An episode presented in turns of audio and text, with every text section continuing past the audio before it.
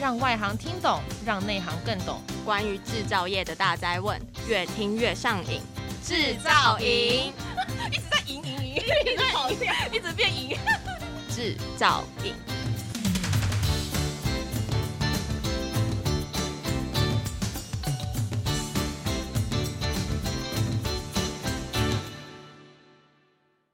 Hello，大家好，欢迎所有的听众朋友们收听专门为台湾制造业呢所推出的 Podcast 节目《制造影》，我是节目主持人廖庆学。今天制造瘾呢，非常高兴能够来到 Timtos and TMT 的现场。那么这个 Timtos and TMTS 呢，是台湾呢疫后呢最大的一个工具机展哈。那我们的展出时间呢是在二月二十一号到二十六号。那么今天呢是展出的第二天。那昨天呢，蔡总统呢也特别来到我们的现场来参观。啊，不只是蔡总统哈，包含了行政院院长，然后经济部长呢也全部都。呃，来到我们的现场哈，所以可见呢，这一次工具机展呢，其实非常非常的重要哈。那么，呃，我们的展出的地点呢，是位在台北南港展览馆的一二馆。那么这一次呢，参展的厂商的话呢，规模达到了九百五十家，总共呢使用了五千一百个摊位哈。那么也创造了两个第一。那么这一次的话呢，是第一次呢，TINTOS and TMTS 呢首度结盟。那么呃，另外一个第一呢，是全球首发的工具机展。所以呢，这一次的话呢，其实看点非常非常的多。你如果来到现场的话呢，你可以看到台湾整个工具机产业的未来趋势的发展。那么在这一次的节目当中的话呢，其实呃，我们在 TINTOS and TMTS 呢期间呢。呃，这个制造瘾呢，也特别呢来到我们的现场呢做实况的一个转播，所以呢，呃，现场的呃这个线上的观众朋友们的话呢，你们也可以透过呢线上来观看我们的一个节目，也能够了解呢所有的厂商他们在未来的趋势的一个发展上面的话呢，有哪一些琢磨的地方。另外一方面呢，我们也要。特别聊到哈，就是有关于呃这两年呢发生的这些疫情的话呢，这些厂商呢是如何突破困境的哈，所以看点非常非常的多。那么呃刚刚有特别提到了呢，有几个世界第一哈。那我们今天呢在现场呢也特别邀请到的就是我们亚洲第一哦，亚洲最大的一个切弯管的一个公司哈，我们的和合机械股份有限公司的总经理。罗佳宇，罗总经理来到我们现场。你好，你好，跟所有观众朋友问候一下。嗯，各位观众你好，啊，高兴今天可以来到这里。好，那么我们晓得哈，这个和合的话呢，很厉害的地方呢，就是他们在切弯管间，我特别刚刚讲到说亚洲第一。那我昨天呢，其实到那个现场去参观的时候呢，我也特别拜访了这个呃罗总经理哈。然后因为我资料上面看到的是说全球第三大，没错。没错，现在不是了，现在已经第二了。现在已经第二了，很厉害哈！现在已经哎，马上要升到世界第二。你知道世界第二的话呢，这位置有多难取得哈？那么是不是请这个呃总经理呢，特别告诉我们大家，就是说呃和和为什么可以在切弯管机里面呢，能够做到世界第二，然后亚洲是最大的一家公司哈？那么什么是切弯管机？好，我们公司和和机械有自己的品牌，英文叫做 SOCO。那公司也四十二、四十三年的历史了。那从一开始就是做我们叫圆锯机，圆锯机就是用锯片来切割呃金属的管子。那从这个起家，然后从切管我们就进入到弯管啊，因为管子你需要除了切断之外，要成型它。那从弯管又进入到镭射啊，镭射切管我们也是台湾第一家。做出来镭射切管机，差不多十三年前，啊，后来又三年前进入到板材行业，啊，所以这这四十年以来都是以技术、服务还有行销为主，所以这三个点一起结合，让我们可以做很多的突破，比较国际化，可以在市场全球市场可以有竞争力，啊，所以是把刚刚讲的研发、技术还有行销结合一起。所以呃，不管是切管、弯管，然后还有板材的话，你们都可以做得到。对，那我们是不是在生活上面的话呢，能够看到这一些所使用上面的一些产品？因为有一些观众朋友们，他们可能不是那么的清楚，然后啊，到底什么是切管啊，什么是弯管这样子？管类铁管哈，金属管、不锈钢管，在我们日常生活到处都看得到。嗯，那有时候是隐藏的。那最普遍的管子用最多就是汽车，汽车业里面一一部汽车里面有，比如说汽车座椅里面它的骨架。就是用铁管去造成的啊，排气管、空调管、刹车油管，这些都是属于我们的设备会去加工的，呃的产品。哎，可是它是大大小小不一样哎，然后那然后它的方，哎，它的管材的形状好像也不太一样。没错，没错。然后大小也不一样，你们都可以做得到，都做得到。哦，所以我们产品线很广哦，从我们说弯管就好了，就有一百多个机型。对，哦，从小管子到大管径。啊，不管是圆方、长方、椭圆都能成型啊。哦，那刚刚讲的汽车业是很大的一块，另外一个就是我们也常看到健身器材。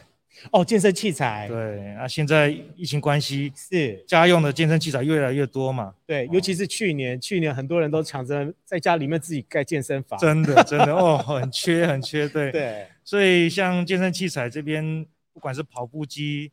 它的那个室内用的那个脚呃自行车哈，哦嗯、都是用管子去造出来的。对，然后还有家具啊，比如说台湾的几家大厂，或是国外的像 IKEA 这些厂，都是用我们的设备去做呃桌子、椅子等等的。啊，那都是铁管。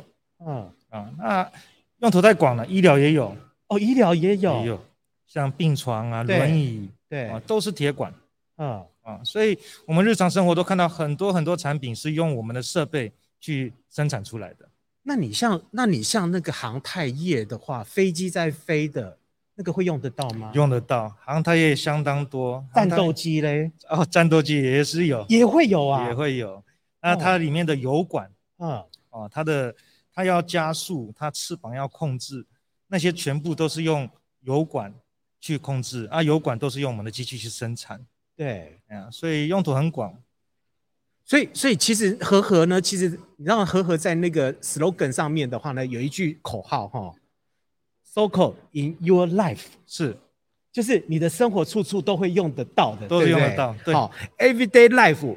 营造呢每日的生活，所以呢，你看哦，刚刚从那个总经理呢特别讲到了，就是说，哎，你生活上面的话呢，你包含了健身，你会用得到，然后呢，家具，你搞不好坐着椅子，你也会用得到，是，然后呢，你躺在床上那个床架，搞不好也会用得到，没错。啊、哦，那你医疗的话呢，它也会用得到，浴室的话，五金它可能也会用得到，没错，所以它的用途非常非常的广泛，非常广，然后常常看不到，嗯、像最近才接触到一个。比较特殊的案子，就水龙头，我们看到的那个外观，也是台湾的强项哦。对，啊里面就有铜管，对啊，不同的材料的管子，也是用我们的设备去加工出来的。可是你们的设备的话，会不会牵扯到它的一个材料的应用？它如果呃，它只要是金属，它都可以使用得到吗？对，都可以用得到，都可以用得到，甚至非铁、铝、铜管这些，我们都可以有特别的模具，嗯，特别的设定，让它可以去加工。好，材质的话呢，其实是金属材质，它会用得到。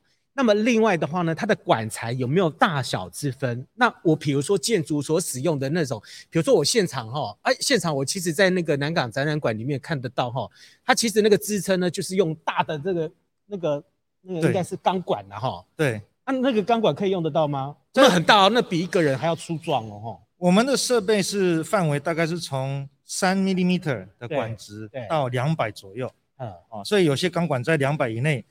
建设用的、嗯、建筑用的也是用会用到我们设备，也可以用得到、啊，也可以用得到。啊，镭射切管、哦、那你们真的是包罗万象了、啊。是没错没错，所以那个是最大的哦。对，那那形状的话是圆跟方，然后多边形。是。那 H 钢那些呢？H 钢也有办法加工，也有办法切割，镭射也有特殊的设定，让你有办法去加工这种材质、这种形状。所以用途很广。真的是包罗万象。那我最小呢？我要讲最小的话呢？最小半导体那些会不会用得到？有些会用得到，哦，到三米里左右的，对，用得到我们的设备。像三星建厂啊，啊，韩国三星，它就用到我们的设备啊，啊，它也是半导体一个一个建筑啊，啊，然后它里面的空调系统、它的冷却系统也用到我们的设备。哇，那这个这个方向实在是太大了。这个其实基本上所有的材料运用的话，你们都会可能都会用得到你们的的呃这些器材哈。是。那所以那个呃总经理他们公司呢，专门在生产印钞机的。印钞机会不会用得到？呃，说不定啊，有可能，有可能。他其实可能会用得到啊，但是他们真正是在帮大家呢制造印钞机的。是。你如果想要印钞的话呢，要找 罗董事长哈。但是呃，在这次像我昨天其实去参观那个罗董事长的和合的时候呢，我发现说那个切弯管机的话呢，它的进展其实呃现在已经是无法想象，它已经是变成是说基本上已经是朝向了那个无人化了哈。是，能不能告诉大家哈，在这一次展场当中的话，你们公司的一个亮点？好，我们这次展览会有放了四种不同的生产的设备。嗯那刚刚从弯管来讲，它是一个无人化的一个自动生产线，那它就会有自动所谓的自动上下料，嗯。啊，就有可以放一捆管子，里面两三百只，然后用一个机械手臂把它拿起来，然后呃放到弯管机，弯管机又所谓的全电左右共向弯管机，它可以一次成型出一些很复杂的形状，然后再用机械手臂自动拿下来。拿下来之后就可以到下一站，比如说焊接等等，啊、嗯，所以那个是无人化的一个一个自动的一个生产生产线了，嗯，那是一个重点，那个是弯管嘛，弯管，弯弯弯管。那么呃这样子讲的话，大家可能不是那么的清楚哈。那么大家可以仔细看一下哈，呃，当然这个荧幕上面的话呢，观众朋友们可以看得到哈，但是听众朋友们的话呢，你可以想象哈，它其实是一个。一根管子，你把它折成呢，总共八个形状是不同面向的，这是应该是八个形状，没错，八个弯呐，八个弯，八个弯。大家看一下哈，这其实呢，我在现场的时候呢，把它制造出来的哈，我就看着机械手臂呢，在那边直接动，它其实只花了三十秒左右的时间，它就弯出了这一个形状。这个形状的话呢，它其实是八八个角哈，等于是说它总共折了八次，一个弯管折了八次。在过去的话，它是怎么样运作的？是这个。用这个做例子哈，这个原来是用三个不同的设备来来来完成它，因为它是一个封闭式的产品，嗯，所以会有所谓的干涉，嗯，所以以前就会切成两段，这边成型，这边再成型，因为再结合起来，对对，啊，那我们现在机器就是刚刚讲的叫左右共向，对，它可以不同的方向去弯，对，避开干涉，然后到最后这不这个两个。两端这边要结合起来，嗯，我们就靠机械手臂再把它拿出来，再放回去，换一个角度放回去，再把它完成。所以机器手臂帮他换了一个方向。对，所以机械手臂不是只有上下料，它协助它弯管。啊啊，这个就比较特别。所以，所以，所以它其实不是只是弯的动作，它包含了机器手臂呢，会帮你取料，对，跟换料。跟换方向，没错。那这个的话呢，它其实就已经取代了所谓的人力了，对不对？对，取代了呃呃多种设备，对，加上人力。一个人力，然后另外一个是呃这个工作的时间，所以它的效率也提升了。没错。那过去的话呢，我可能弯一个这样子弯的话呢，搞不好呢，它可能要花上这个十分钟、二十分钟以上。对。但是我们可能短短的三十分钟，呃三十秒之内的话呢，那我就可以做成这个形状。对。所以它生产速度、效率的话呢，是明显的提升。对，然后成本也降低相当多。对。所以在设计这种产品的时候，那设计者就可以。可以比较没有限制，嗯，可以设计更复杂、更更优化的产品，嗯。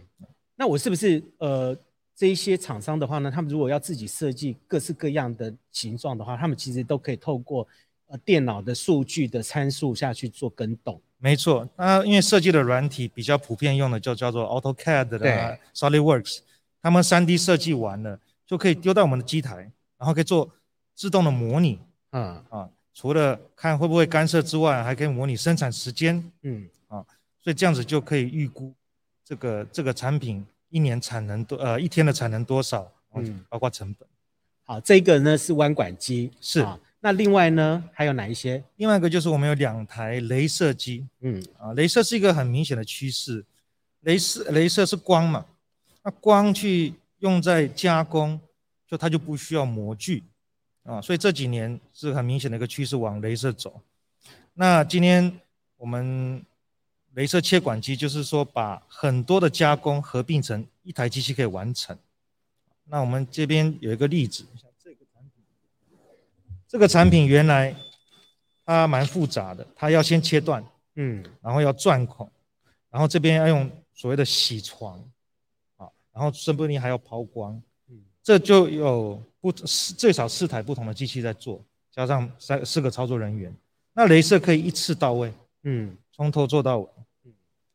它其实是一个方形的管，你可以想象说它是一个方形的管，但是呢，中间呢，其实呢，呃，切割出了非常多的一个图案出来。是哦，那这个图案的话，并并不是说只是美观而已哦，不只是啊，它有很多的用途。对啊，它的强度啊，因为原来万一你是分阶段做，所以它强度、精度都会有差。嗯、那一次成型的话，它就效果更好。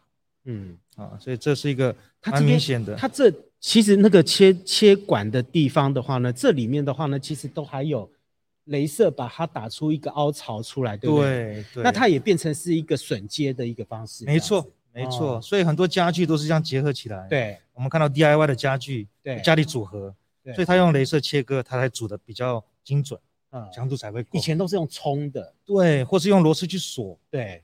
所以以前比较比较复杂。啊，那现在反而强度又好，加工速度又快，对，所以你可以想说，就是刚刚呃那个总经理有特别讲到，比如说健身器材有没有？那健身器材的话呢，很多人在做那个重训的时候有没有要上上提高？哎，我的那个铅重呢要把它增加的时候，它其实都有一格一格，然后呢，它上面的话呢都有一些孔洞，没错。那那些孔洞的话呢，过去可能都要把它冲出来那个孔洞，但是现在都不用了，都不用。所以我只要一个钢钢管，一些钢材进去，你们的三 D 镭射的话呢，它就直接可以切割出来了。没错，几分钟就可以做出来了。啊、嗯，以前要开模具，然后要试做、看变形量等等的。嗯、现在用镭射，你开发一个产品，算一两天就可以做出来了。以前都是算好几个月。嗯，所以现在因为疫情关系，开发时间又缩短，又缺工缺料，所以镭射变成更重要。嗯。它其实呃，这个镭射的技术的话呢，其实呃，关系到呃，应该是说台湾的整个的产业的一个发展哈，因为我们我知道哈，政府其实也积极的推呃推展这个我们的镭射的技术。是。那我们甚至呢也有一个镭射光谷，是对不对哈？有一个镭射光谷的一个计划。那我知道和和其实也有参与其中，对不对？有有有，因为镭射用途太广。对。哦，那个等于光学嘛。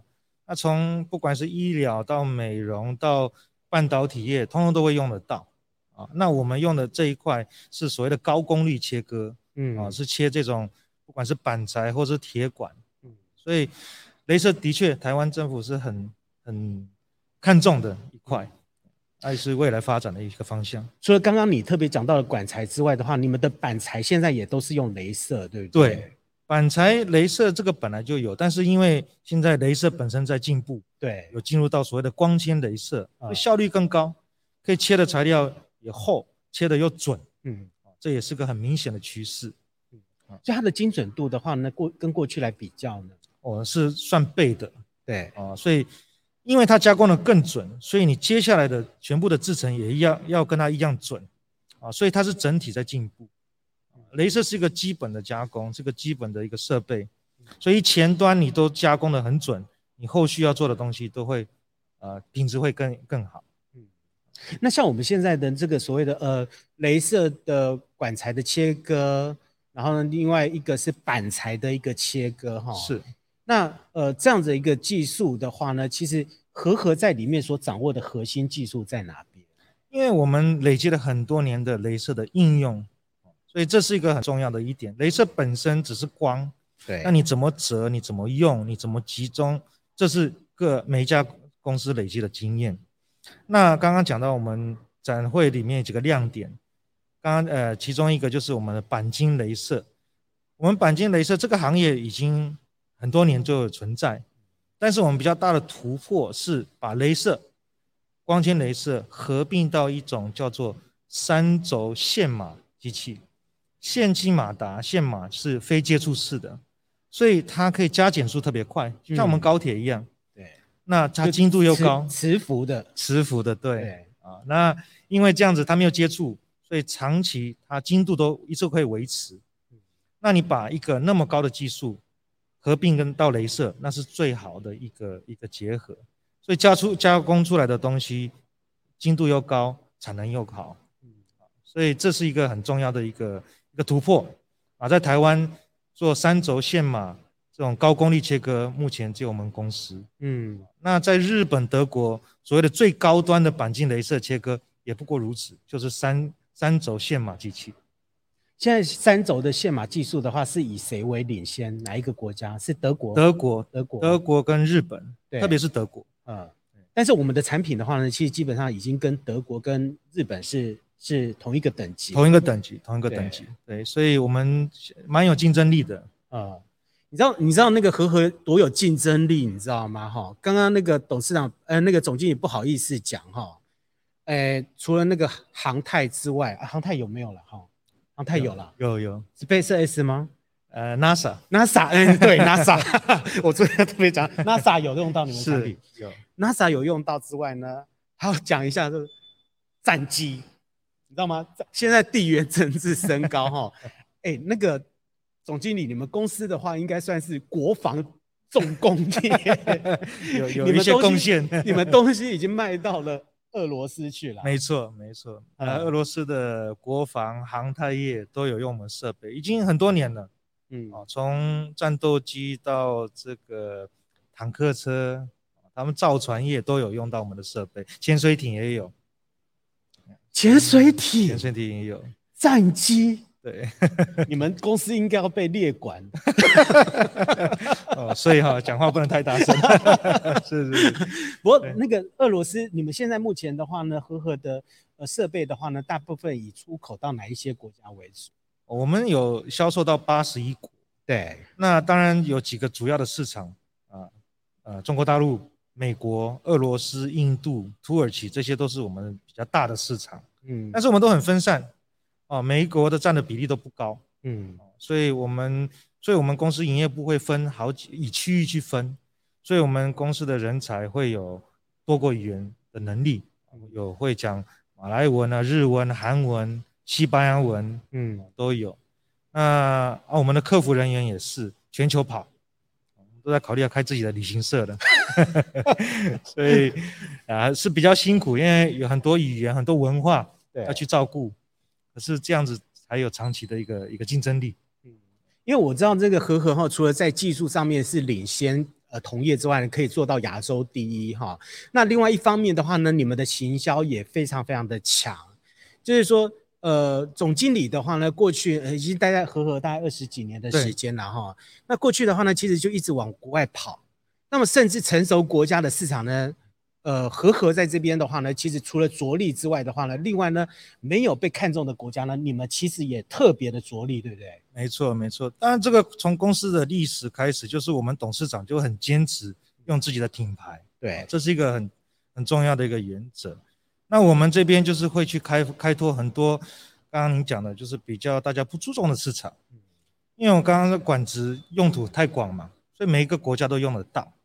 那我们都会去选择一些啊、呃，应该是说比较没有没有接触到的国家，让去去提前开发。哎，当他们是呃开始上来的时候，我们的产品就更有优势嘛，先占占领这个市场。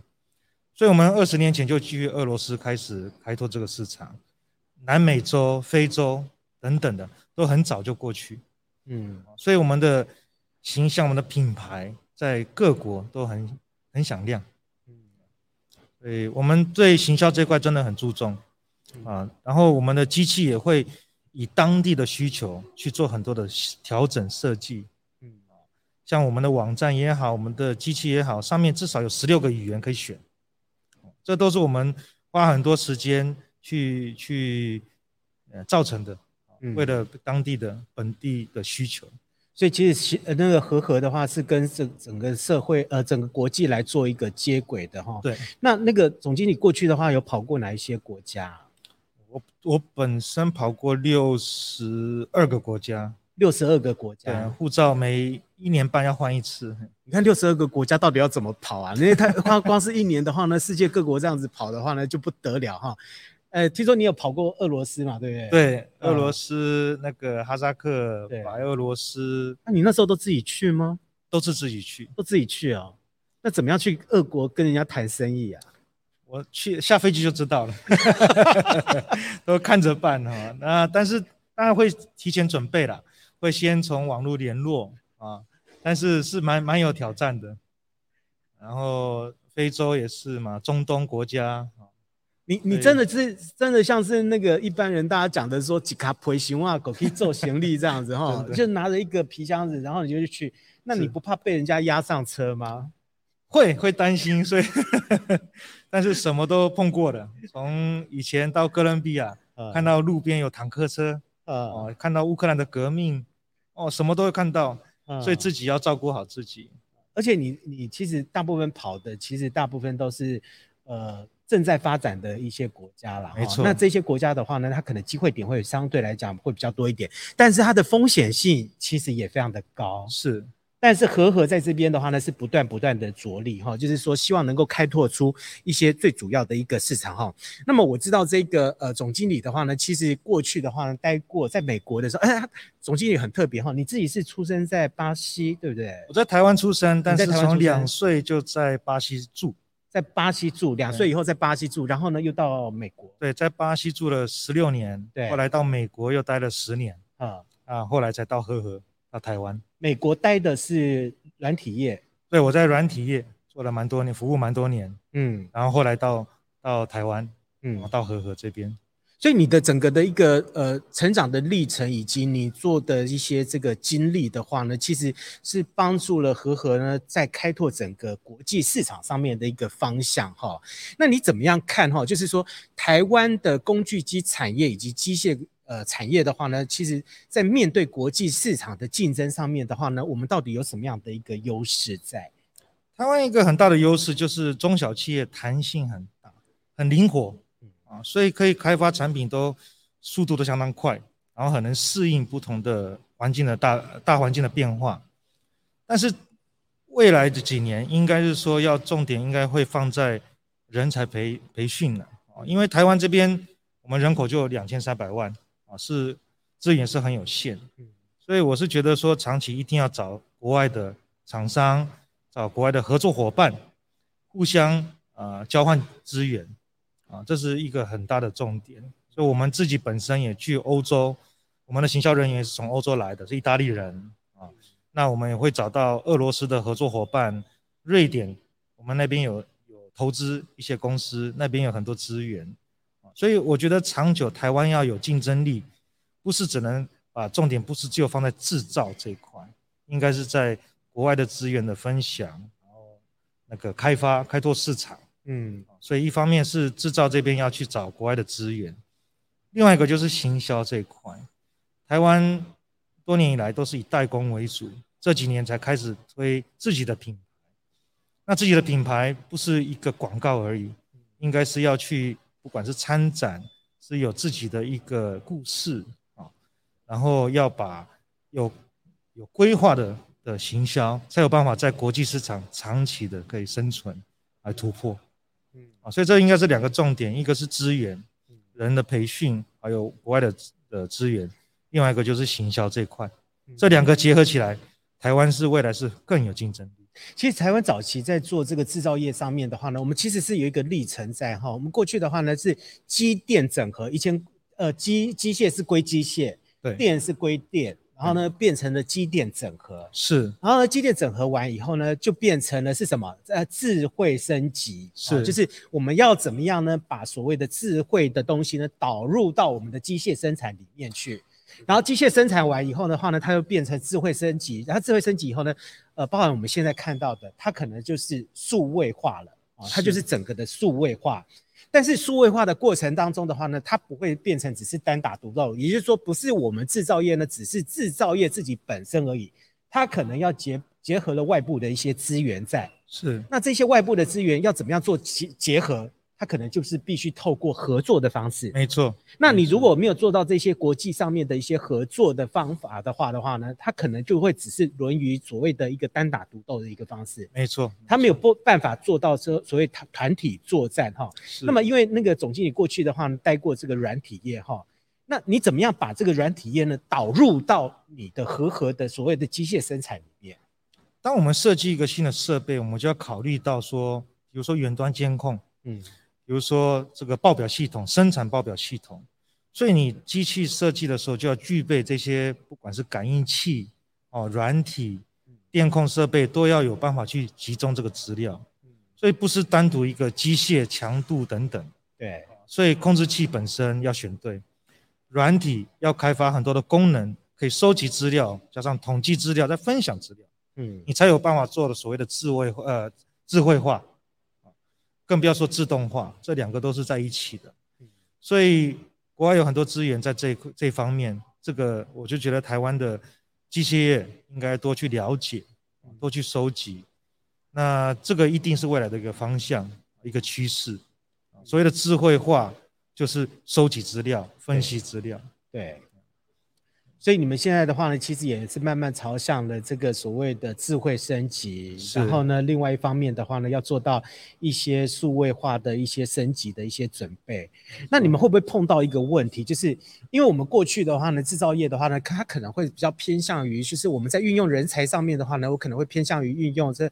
呃，机电人员、机械人员这一方面的一些人才，那么你们现在呢，要用朝向了这一些软体业的一个发展里面的话呢，你们会不会又碰到一个问题？大家都知道哈，这个去年前年的话哈，这个呃地缘政治的关系哈，那么所有的呃国家呢，现在都开始投入要做这个半导体的一些制造了哈，糟糕了，那台湾半导体厂，尤其是台积电哈，那么。设厂哈，那也吸引了非常多的一些人才啊。那你会不会也跟着台积电呢、啊，或者是半导体业呢，进行了一些抢人大战呢？一定会的，一定会的。那当然，我们跟台积电这个规模呃不能比啊。但是我们从不管是从福利啊，是从照顾员工、培训员工这一块，去把让我们更有吸引力啊，让年轻人可以到我们这个行业、到我们公司来。嗯啊，所以但是的确。这是带带成很大的压力给我们，整体的机械都很有压力。所以你们你们要用什么方式来抢人啊？我们到我们公司来就知道哈。比如说我们有我们的很好的一个宿舍啊，新的员工来到我们公司就有一个好的宿舍。总经理不够，有宿舍不够，不够，这基本条件啊。啊，有健身房，健身房哎。有运动中心，运动中心啊，然后有很多公司的活动。那健身中心这一块里面有羽球嘛，啊，有跑步机，啊，啊，有一些脚踏车。那刚刚讲到宿舍，宿舍这边实际上你可以住，也可以用很低价的购买，啊，这个宿舍。所以对员工，很多员工第一栋房子可能就是从我们宿舍这边来，所以员工可以直接。买房子就对了，跟公司买房子是，哦，所以有这个有这个可有这个机会，啊，价格有没有比较便宜啊？相当便宜，相当便宜，是是是是。所以现在的话，其实是可以提供员工这些呃这个呃自产的一个需求，就对了。对对对，哦、啊，很多有很多福利了。有啦，那蔡总统昨天有特别提到啊，要不要那个加薪呐？是 啊，要要要要哦！今年的话会加多少？那个和和的员工在旁边都有听到。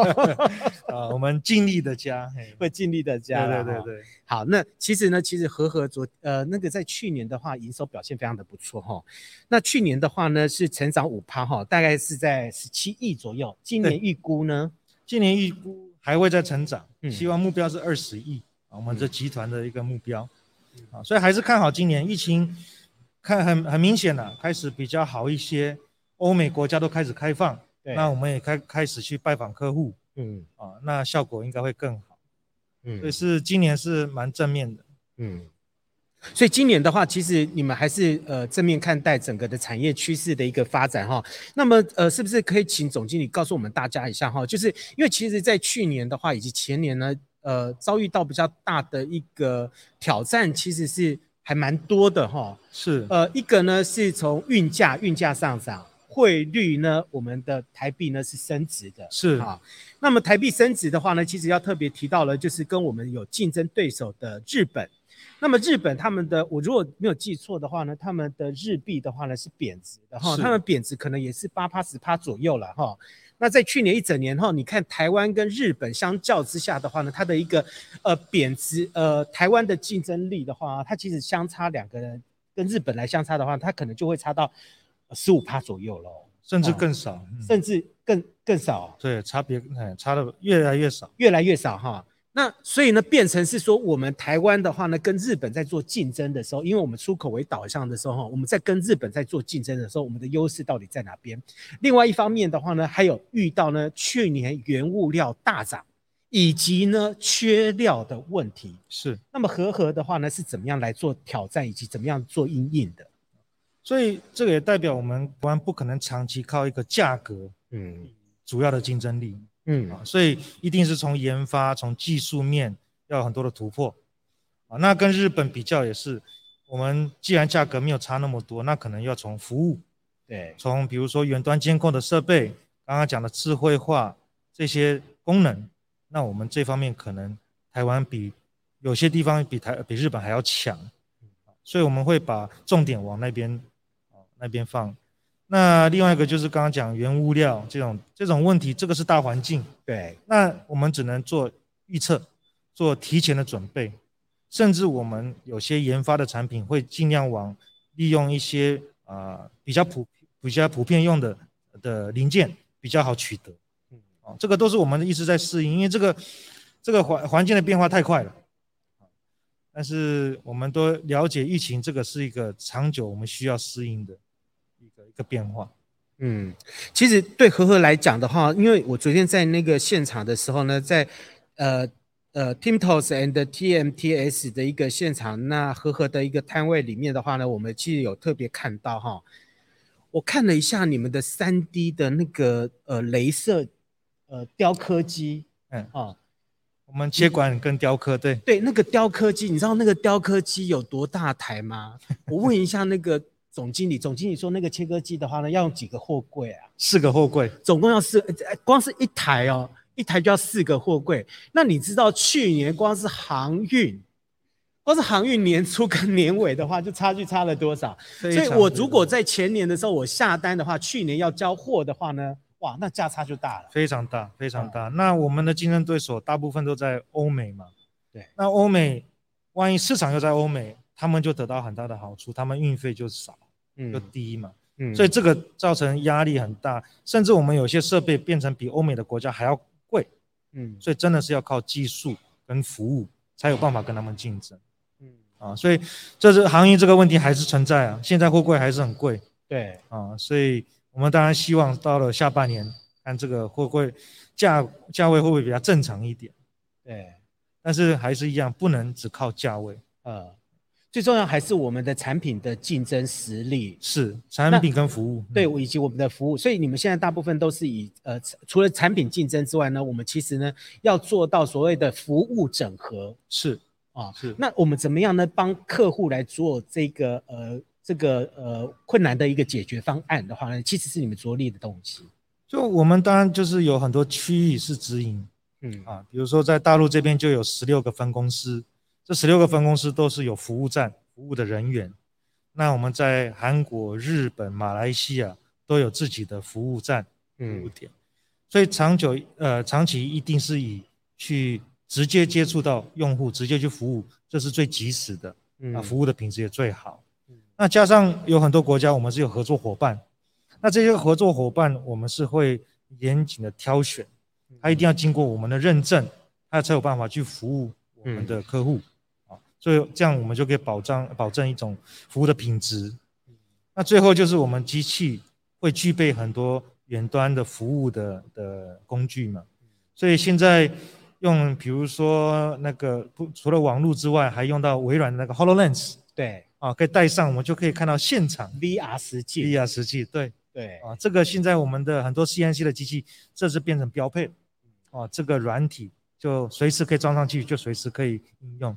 嗯，所以我们最近还去，我记得在哥伦比亚、澳洲安装一台机器，完全是靠利用这个 HoloLens VR 去安装，就直接用 VR 安装，没错。所以我机台寄过去以后的话呢，我们现场操作人员的话呢，我们就在台北这边，对，就指导他们怎么样把它做组装。没错，哦，没错。所以很多的判断，很多的故障排除会更及时、更明确。所以以后的售后服务的话，可能也会使用到这所谓的 VR 技术。会，一定会，一定会。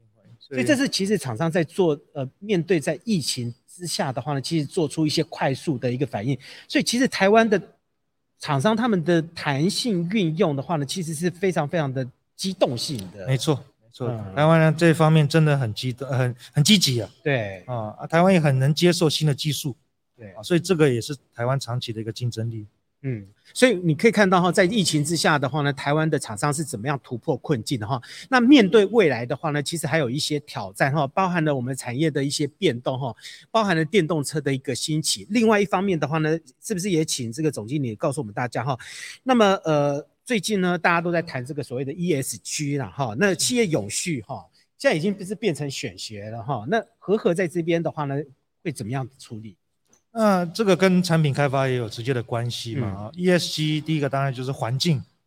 那我们设备都会去考虑到说所谓的污染啊，不管是噪音到油等等的，所以我们设计的都会去啊把这个地方都有去做特别的调整啊。所以我们像现场看到的机器基本上都没有油压了，哦，都是用所谓的全电，全部都是伺服马达。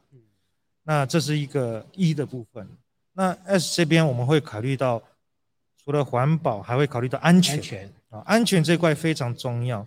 我们碰到的很多的竞争对手是从从大陆来，那他们这块就比较不注重。